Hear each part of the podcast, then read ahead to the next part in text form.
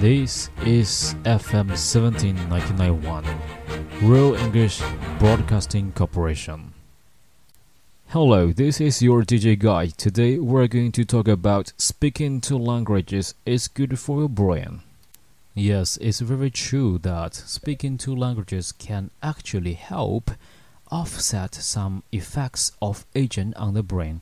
A new study has found. 一项新研究发现呢， 说两种语言实际上能够帮助你消除衰老对大脑的影响。Researchers tested how long it took participants to switch from one cognitive task to another, something that's known to take longer for older adults, said lead researcher Brian Gold, a neuroscientist at the University of Kentucky, as he spoke to ABCNews.com from his cell phone. He said he was also in a grocery store choosing between Gala and Granny Smith's apples, a perfect example of switching between cognitive tasks in everyday life. 研究员他们就测试的呢是参与者们从一个认知活动到另一个认知活动转换所需要的时间。主管研究员是布莱恩·古尔德，他是肯塔基大学的神经学家。他表示，老年人转换任务需要的时间更长。 当他在电话上接受 A 接受 ABC News 的记者采访的时候，他说他自己正在一家蔬果店选择是要买那个小富士苹果呢，还是美国青苹果。这个呀，其实就是生活中认知活动最典型的例子。他这个例子想说明什么呢？会说外语好处多啊，说双语者的大脑呢反应速度是更快的。It has big implications these days because our population is aging more and more. Gold said, seniors are living longer, and that's a good thing, but it's only a good thing to the extent that their brains are healthy. 主管研究员古尔德就说呢，这个研究的意义是重大的，因为呢，现在我们人口的老年化问题越来越严重，老年人活的时间更长呢，其实是件好事儿。但是这个好事的前提一定是大脑呢要保持健康。Gold's team compare task switching speeds for younger and older adults, knowing they would find slower speeds in the older population because of previous studies. However, they found that older adults who speak two languages were able to switch mental gears faster than those who didn't. 古尔德的研究团队呢，比较了年轻人和老年人转换任务的速度。啊，基于之前的研究，他们知道，呃，老年人转换的那个速度肯定是跟对于年轻来说是比较慢的。但他们还发现啊，会说两种语言的老年人，他们转换思维的速度呢，要比只说一种语言的老年人快一些。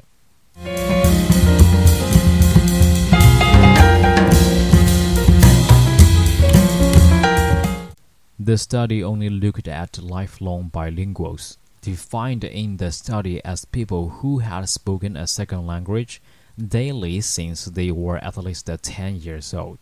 这个研究的研究对象呢，是一辈子都说两种语言的人。一辈子说两种语言呢，在这个研究中，它的定义啊，是从十岁以前开始每天都使用第二种语言的人。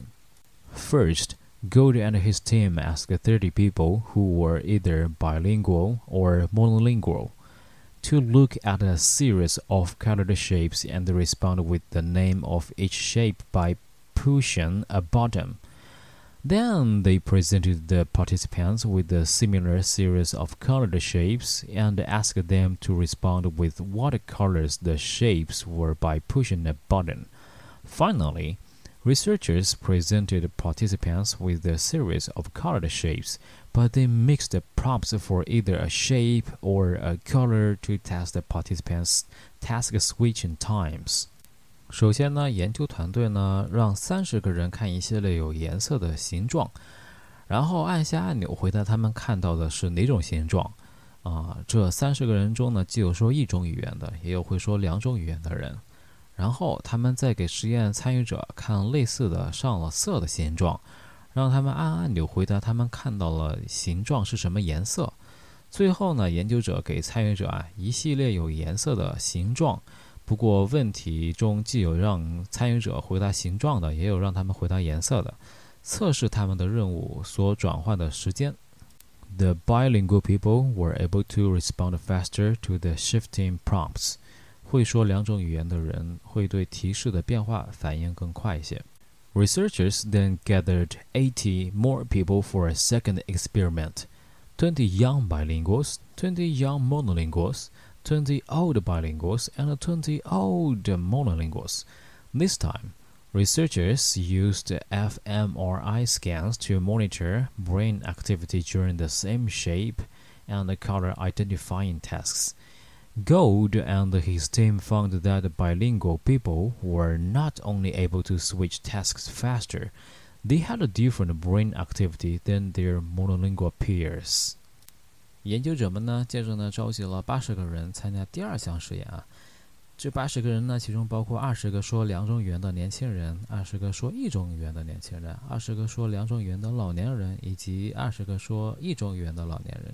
这次呢，研究者呢用功能磁共振成像法啊，扫描检测那个参与者他们参加同样实验时大脑活动的情况。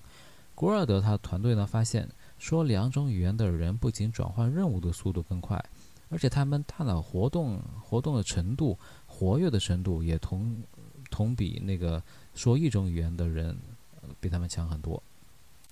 It allows a sort of window into how the brains of people who have different cognitive processing abilities are processing the same stimuli in different ways, said Katrina Visscher, a neurobiologist at the University of Alabama School of Medicine, who did not work on the study.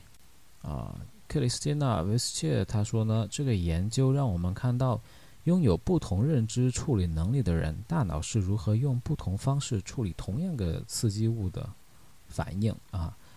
这个 Christina w i s c h e r 呢，她是阿拉巴马大学医学院的一位神经学科学家，并没有参与此次的研究。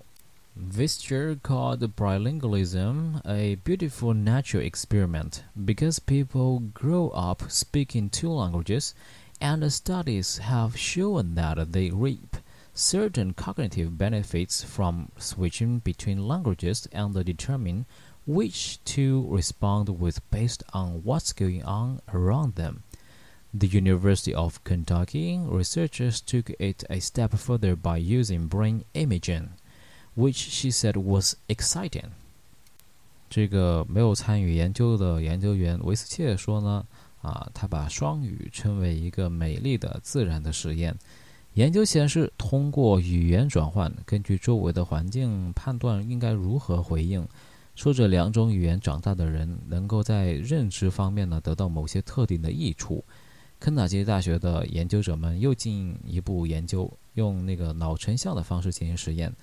维斯切说，这种尝试是非常令人激动的。Gold said he grew up in Montreal, where he spoke French at school and English at home. Prompting relatives to question whether his French language immersion would somehow hinder his ability to learn English.